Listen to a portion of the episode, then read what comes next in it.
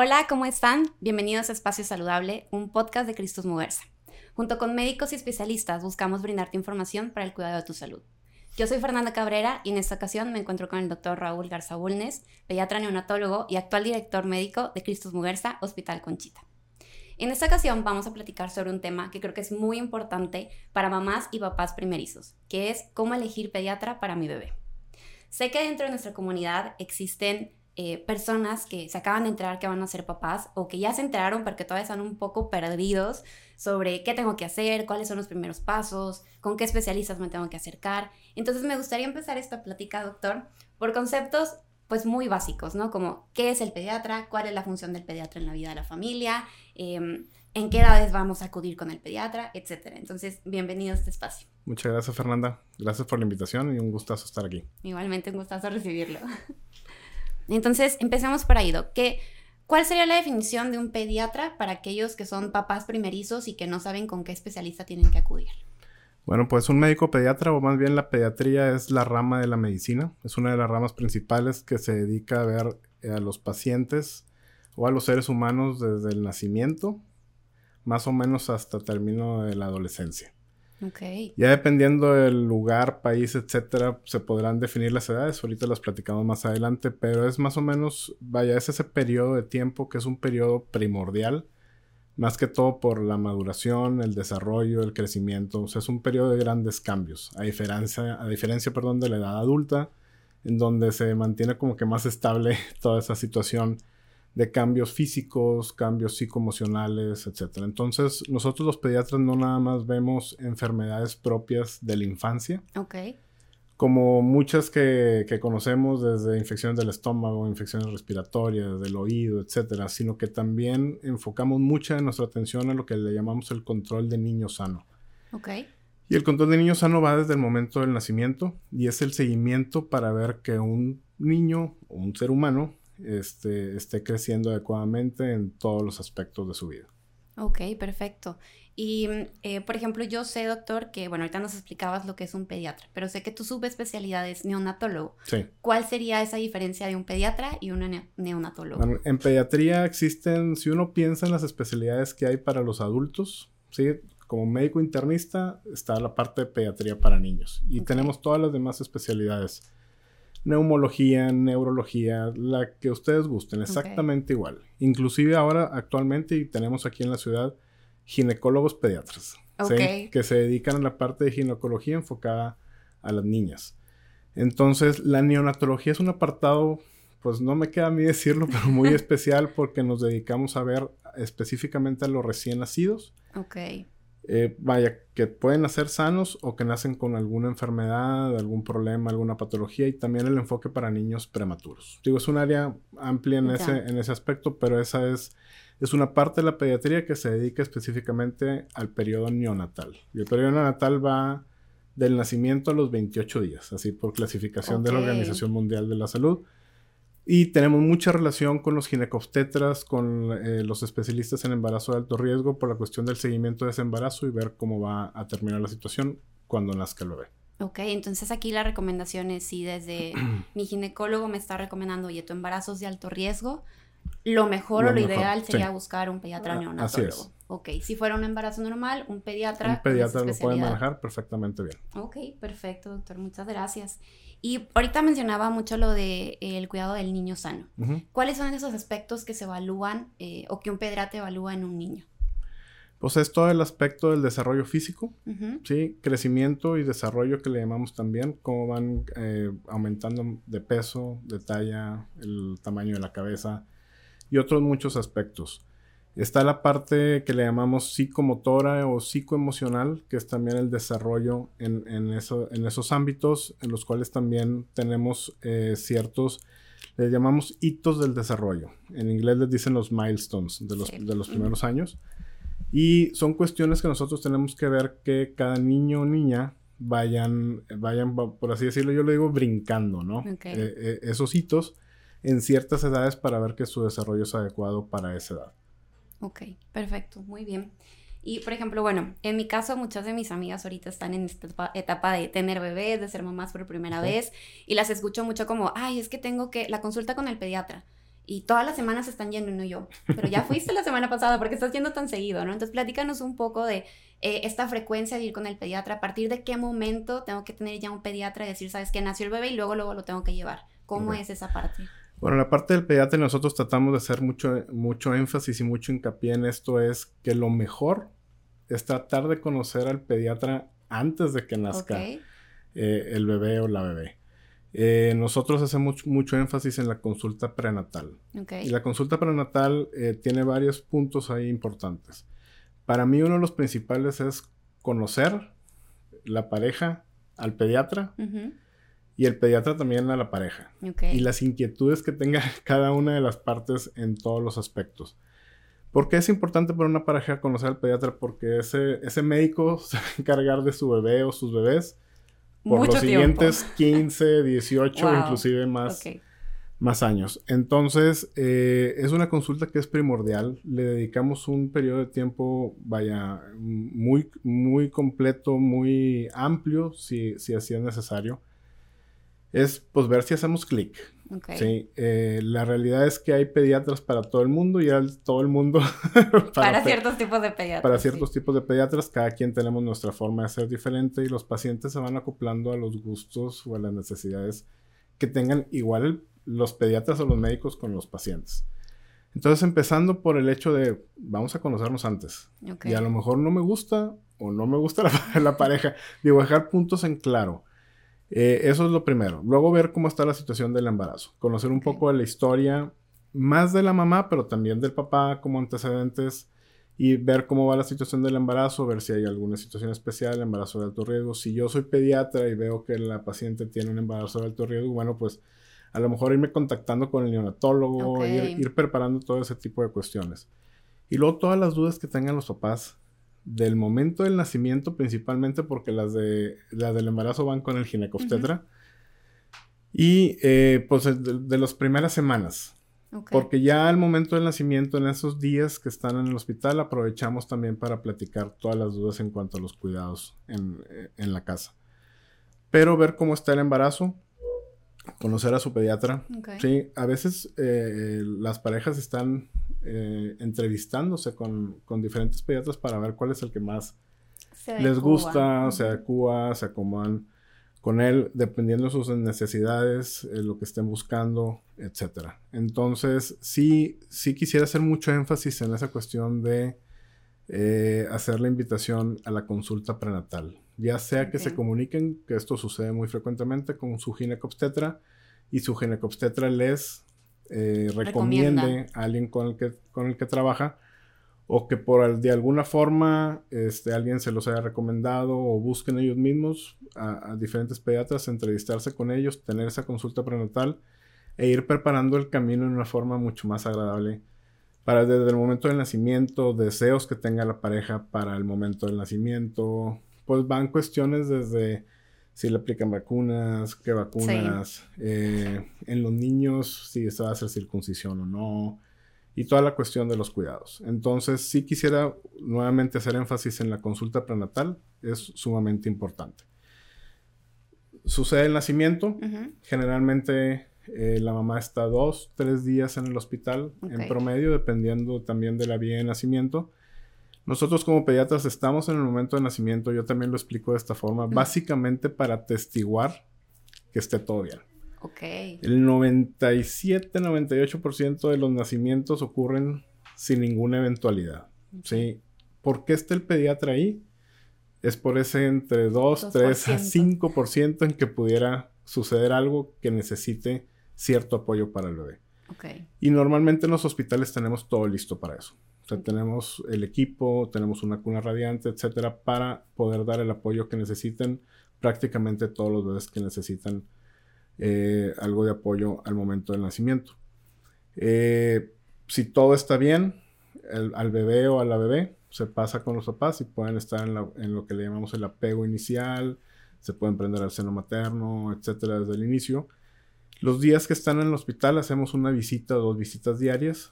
Y posteriormente tenemos una consulta que le llamamos la primera consulta de niño sano. Que dependiendo también de cuestiones como la edad en la que el bebé nació, el peso, sí, por ejemplo, si empezó a ponerse un poquito amarillito, voy a hablar de situaciones así en general, pero uno puede definir citarlos a lo mejor a los tres días, a los cinco días, a los siete días. Es más o menos el promedio en el que hacemos la primera la primer cita.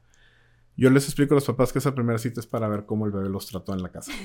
a ver cómo les fue la primera, la ¿Cómo, cómo, los trató en la casa, principalmente. Y cuando llegan a esa consulta, si vienen cansados, les digo que eso es lo normal. Si vienen muy contentos y felices y descansados, hay algo que no está más o menos bien. Eh, después de esa cita, eh, uno puede revisar diferentes eh, protocolos de diferentes países, pero hacemos una cita al mes y luego empezamos otra de los dos meses y empezamos a hacer citas entre cada mes y cada dos meses, básicamente en todo el primer año. Okay. Te digo, dependiendo del protocolo que ya cada pediatra tenga y que haya tomado de las diferentes eh, recomendaciones que hay a nivel internacional. En esas citas, eh, pues vamos a revisar básicamente esta cuestión del desarrollo físico, del crecimiento y del desarrollo psicomotor, psicoemocional, etc. Esos milestones o esos hitos del desarrollo que los bebés tienen que ir cumpliendo o brincando para ver que su, vaya, que su crecimiento esté siendo normal. Aparte, pues todas las dudas que se van presentando. Como ya lo mencioné en un principio, es un periodo y el primer año es primordial de cambios de diferentes momentos eh, o velocidades, vamos a decir, de crecimiento, de desarrollo. Y eh, pues es muy, eh, vaya, es muy cambiante, valga la redundancia. Entonces los papás muchas veces tienen dudas, el pediatra tiene que revisar pues esas dudas y ver con una serie de... nosotros tenemos como ciertas preguntas específicas que hacemos para revisar que todo esté bien. Hacemos una revisión completa Sí, hay cuestiones que se pueden presentar ya en forma de enfermedad patología en ese primer año que si no los vemos en la consulta no se van a detectar o rara vez se van a detectar. Por eso la importancia de ese control del niño sano. Aparte está la cuestión de las vacunas. ¿sí? El primer año, pues básicamente en todas esas consultas hay una o varias vacunas de por medio, que también son importantes para la salud de, de esos bebés. Después del año, básicamente hacemos entre el año y los dos años consultas cada tres meses, ¿sí? En promedio. Eh, van vacunas en algunas de ellas también. Después, entre los dos años y los seis años, eh, bueno, también explicar un poquito de la terminología. el recién nacido ya lo comenté desde los 0 a los 28 días, que eh, también es bueno comentar que ese es el periodo, vaya, de mayor o más crítico en, la, en la vida de un ser humano. ¿sí? Hay muchos cambios y hay muchas cuestiones también de riesgos que pudieran suceder. Aunque nosotros veamos a los bebés, pues desde enfermedades, infecciones, detección de problemas, no sé, problemas del corazón congénitos, problemas en otras partes, eh, facilidad de que un bebé se contagie de, cosas que pueden generarle un problema importante. Después de esa etapa, se corre hasta los 5 años como la etapa así primordial de, estar vigilantes de, ese ser humano.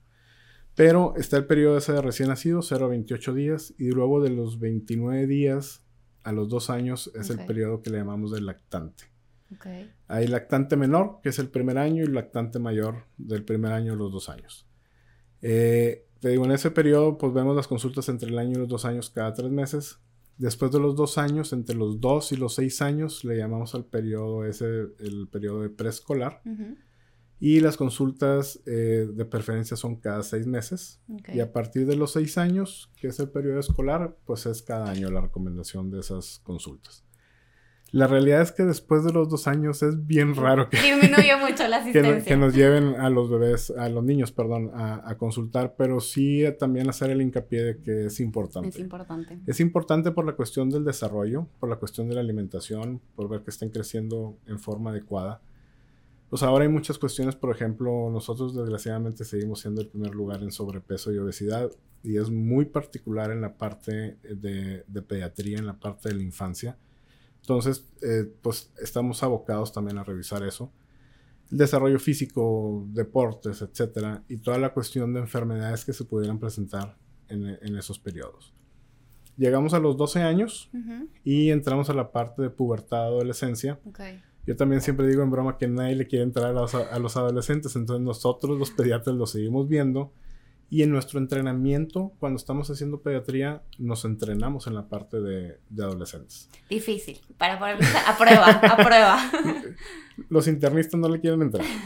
Entonces, eh, vemos también esa parte que también es un periodo primordial, desde cuestiones psicoemocionales, principalmente en la, en la pubertad y adolescencia, eh, es una población también que está en riesgo, digo, todos lo sabemos por cuestiones desde suicidio, exposición a drogas, adicciones, etcétera, y toda la cuestión que están viviendo ellos en su parte emocional con, sus compañeros, con sus amigos, que a veces no involucran mucho a los papás. Entonces, sí son buenas esas consultas en ese, en, ese, periodo. también, aunque el adolescente esté apenado todavía al lado de bebés en la, en la sala de espera pero termina siendo bueno para ellos. Y desgraciadamente, pues en estas edades estamos viendo una problemática muy fuerte en, muchos aspectos. Entonces, básicamente nosotros seguimos, seguimos viendo a, los pacientes, pues literalmente hasta los 18 años. Cada país tiene legalmente sus divisiones. Por ejemplo, aquí en México manejan mucho la cuestión, por ejemplo, en el sector salud, de que hasta los 15 años los pediatras ven a los pacientes. Eh, si uno lee parte de la normativa, viene hasta los 18 que pues es, el, es la finalización del periodo de adolescencia, eh, si lo vemos por edad. Y, por ejemplo, en Estados Unidos es hasta los 21. O sea, los pediatras ven, eh, ven, ven, a sus pacientes hasta los 21 años, que también es cuando llegan a la, a la mayoría de edad. Entonces, yo, yo, te diría que ese es el periodo de tiempo que lo vemos y que sí suceden una serie de cambios sumamente importantes en, en, ese periodo. Ya ya después de eso ya hay una estabilización en cuanto a cambios de maduración, de crecimiento, de desarrollo. Siguen sucediendo y pues tenemos especialidades ya de medicina interna y ya más adelante en la tercera edad como geriatría, pero los principales y la mayor parte de ellos suceden en, el apartado que nos toca, Que nos toca a los, a los pediatras. No, pues como podemos ver, son muchísimos años los que este especialista, este profesional de la salud nos va a acompañar. Entonces creo que sí es muy importante la elección que se hace desde que se está gestando, ¿no? O sea, sí es una preparación previa que hay que considerar. Eh, y eso nos lleva a esta parte de, tú como doctor, digo, ahorita hablabas mucho, me voy a regresar tantito, mencionabas la parte del clic, ¿no? Que cuando conoces a tu doctor o a tus pacientes, hay, debe de haber un clic, porque al final de cuentas es una relación. Claro. Em, y muchas de mis amigas me lo compartían, ¿no? Yo les preguntaba de que, bueno, ¿cómo elegiste a tu pediatra? O cómo dijiste, él va a ser el que me va a acompañar durante todo este proceso. Y muchas me mencionaban, pues es que hice clic con él, ¿no? Es como esa palabra. Em, pero si fuera desde la parte médica, ¿cuáles son estas cuestiones que uno como paciente se debe de, fijar a la hora de elegir el médico? Sí, es importante la confianza, pero en la parte a lo mejor hay algo de credenciales, hay algo de la especialidad, de la experiencia. ¿Cuáles son esos aspectos? Clínicos podríamos llamar que un paciente se debe de fijar para decir sí, él es el doctor? Pues definitivamente digo, se tiene que asegurar que sí sea médico, que sí sea pediatra. Desgraciadamente de repente nos topamos con, con sorpresas. Eh, uno como médico, bueno, pues está titulado de alguna universidad y tiene una cédula profesional.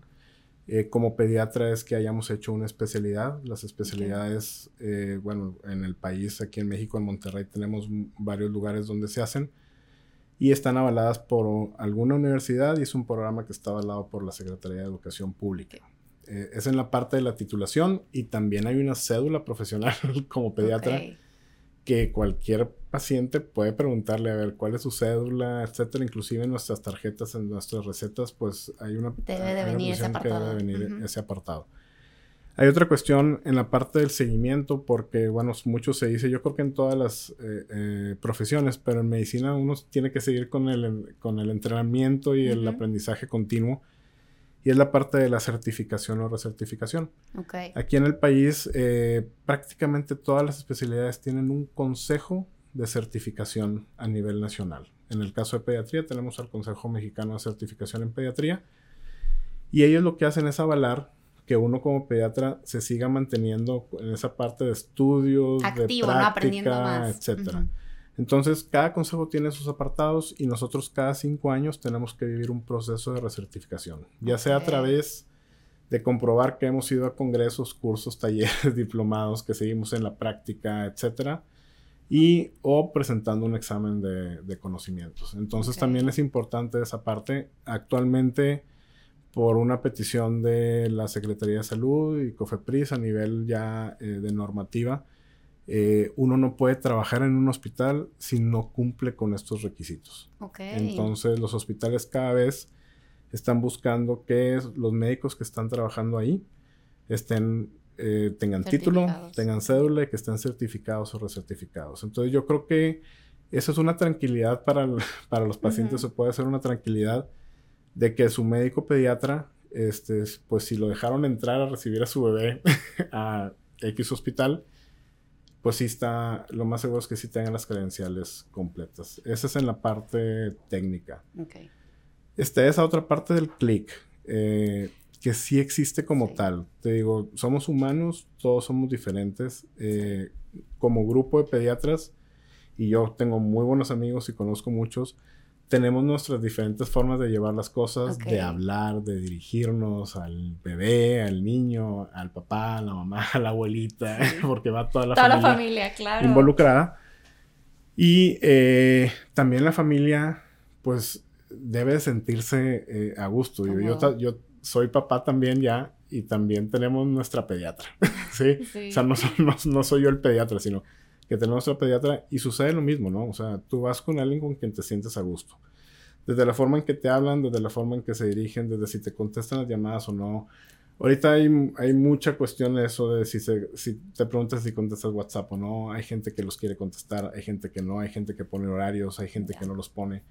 Eso ya es decisión de cada quien y también ya es decisión de los pacientes de si en el formato que su pediatra les está eh, presentando aceptan y se sienten cómodos. Es bien importante platicar eso y eh, parte mismo de la, de la consulta prenatal o esas primeras consultas eh, cuando vayan las primeras semanas o visitas que tengan con ellos. Porque si también es algo importante y nos toca. O sea, a mí me ha tocado decirle a una paciente, ¿sabes qué? O un paciente, siento que no, o sea, no nos, estamos, entendiendo. Y la verdad es que eh, yo pienso que esa parte de pediatría y de la atención médica es, nos tenemos que llevar bien y también sentir a gusto. Entonces, si, si sientes que no está tan a gusto, pero hay alguna cuestión por la cual se está reteniendo la relación, pues de repente hay que romperla. Es, es mejor, como dicen, cortar por lo sano, ¿sí? Y recomiendas a alguien, o etcétera. Porque vuelvo al punto, somos humanos, cada quien tenemos nuestras necesidades, nuestra visión, lo que queremos, la forma en que queremos que nos hablen, que nos digan. Eh, y eh, eso es muy importante, es muy importante que sí lo exploren, que sí lo pregunten y no hay ningún problema, ¿verdad? Eh, yo creo que hay pacientes y pediatras para todos. Claro, claro, el, el, punto es nada más buscarlos. Y ahorita, doctor, mencionabas que, nos tenemos que atrever como pacientes a hacerle preguntas a nuestros médicos. Claro. Em, por ahí me decían de que, bueno, es que me quedé con este pediatra porque él eh, me explicó mucho el tema de la lactancia o él se adaptaba a la manera en que yo quería eh, llevar mi maternidad, o bueno, después de haber tenido a mi bebé. ¿Qué preguntas les podría recomendar a los pacientes que hagan a su médico cuando lo están conociendo? Pues las preguntas a veces llegan a la consulta prenatal, se sientan, y nos quedamos los dos viéndonos así como... Entonces yo les empiezo a decir, les voy a hacer yo primero unas preguntas. Y mis preguntas son desde qué están buscando en un pediatra, ¿sí? Puede ser que esté cerca de la casa, ¿sí? Puede ser desde quiero que me conteste las llamadas a la madrugada, este, quiere que me atienda cuando yo quiera, eh, etcétera. Hay, hay una serie de cuestiones. Entonces, las siguientes preguntas que yo les hago es pues toda la cuestión de su historia clínica de ellos dos como pareja y la cuestión del embarazo. Si no tienen preguntas, les empiezo yo a decir las preguntas que me pudieran hacer. Y van desde, bueno, ¿qué hace el pediatra al momento del nacimiento? ¿verdad? o, sea, o, sea, entiendo al ginecobstetra, pero al pediatra no lo entiendo tanto.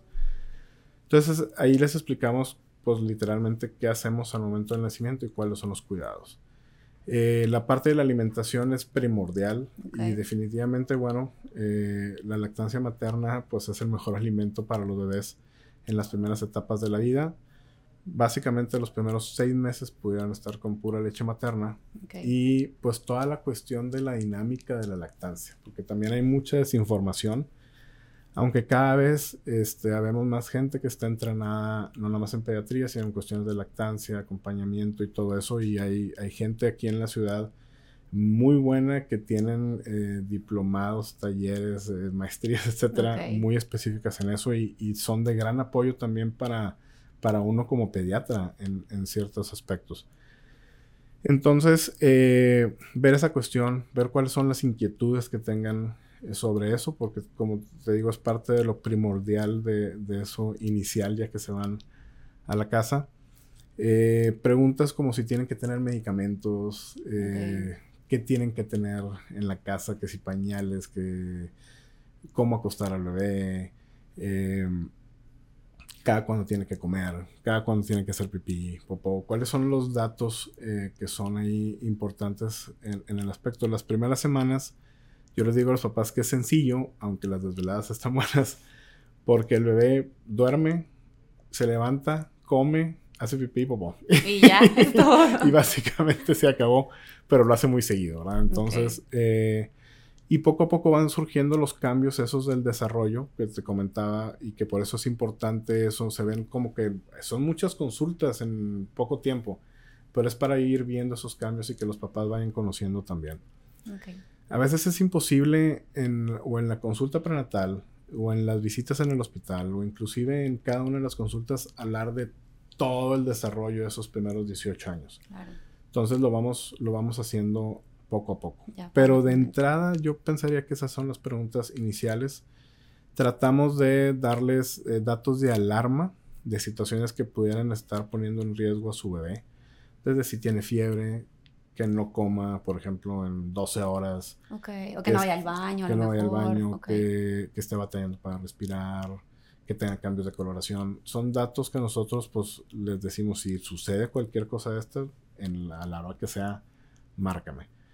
Y eh, otras preguntas pues son esas que acabo de comentar. Eh, ¿Qué tanta disponibilidad hay? Eh, y ahí ya depende de cada pareja, de cada papá, de cada mamá.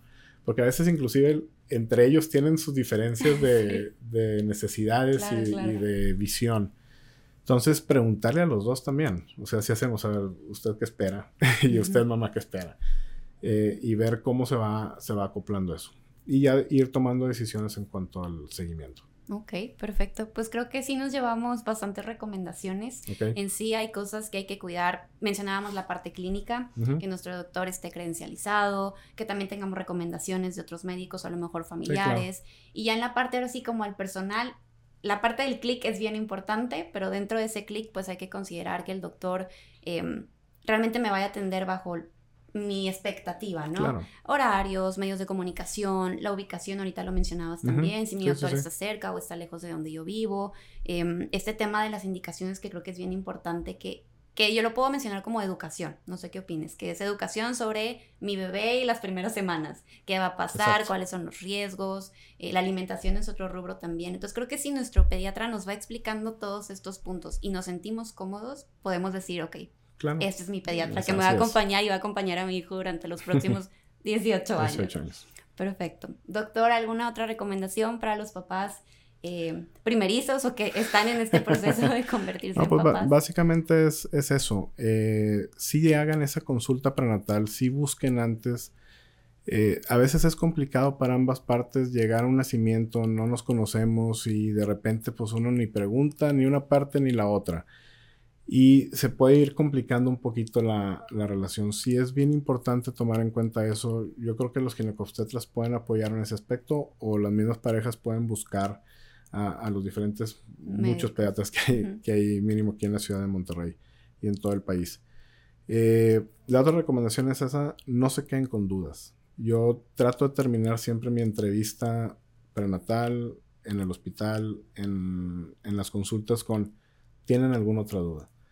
Porque a veces sí tienen esa otra duda y no se animan. Y, no se animan y me lo han dicho, es que me da pena porque va a pensar que soy bien este, exagerada o exagerado es que no, pues se me pasó y pensé que no era importante. Yo siempre les invito a los papás a, si tienen alguna duda, para nosotros como pediatras es bien importante. Porque prefiero que el papá me marque a las 3 de la mañana y me diga, es que el niño está llorando de esta forma. Y a lo mejor en el 90% de los casos va a ser algo normal. Pero que el papá duerma tranquilo el resto de la noche Porque si no va a andar bien cansado en la mañana para poder atender al bebé y se empieza a hacer un círculo vicioso, ¿sí? O sea, no duerme el bebé, no duermen los papás, siguen preocupados, el bebé llora más porque los bebés también son muy perceptivos y de repente empiezan a sentir que los papás, que son quien los cuidan o quien les dan seguridad, no, pues no están como que muy seguros y el bebé se da cuenta y llora más. Y entonces los papás se preocupan más. Y de repente tienes una situación en casa completamente fuera de... una bolita de, nieve, ¿no? Que se va haciendo. Y nosotros los pediatras también tenemos que aprender esa parte de cómo, cómo detener eso. A veces sí hay que ver al bebé. Aunque uno piense o ya sepa que lo más seguro es que esté todo bien, vamos a darnos. O sea, vamos a darnos en urgencias o etcétera y ver que esté toda la fiesta tranquila, eh, poder decirle a sus papás, ya checamos a su bebé, el bebé está todo bien, váyanse a casa, síganlo disfrutando, porque también la cuestión es que esa etapa es para disfrutar, o sea, no es para que lo estén sufriendo, entonces la invitación es esa, pregunten todo, ¿sí? O sea, no se detengan para preguntar y que no les dé pena, sí recibo frecuentemente el comentario, es que me da pena preguntarle porque vas voy a pensar que estoy exagerando, no es exageración. Vaya, nosotros somos médicos, somos pediatras y nosotros entendemos y sabemos. No todo, ¿sí? Pero los papás son los que están todo el día con su bebé. Y para mí es bien claro que si al papá o a la mamá o a ambos algo les está llamando la atención, es mejor checar que esté todo bien. Claro, y más porque nadie te enseña a ser mamá o papá. Exacto. Entonces, pues sí es importante preguntar y no quedarnos con dudas.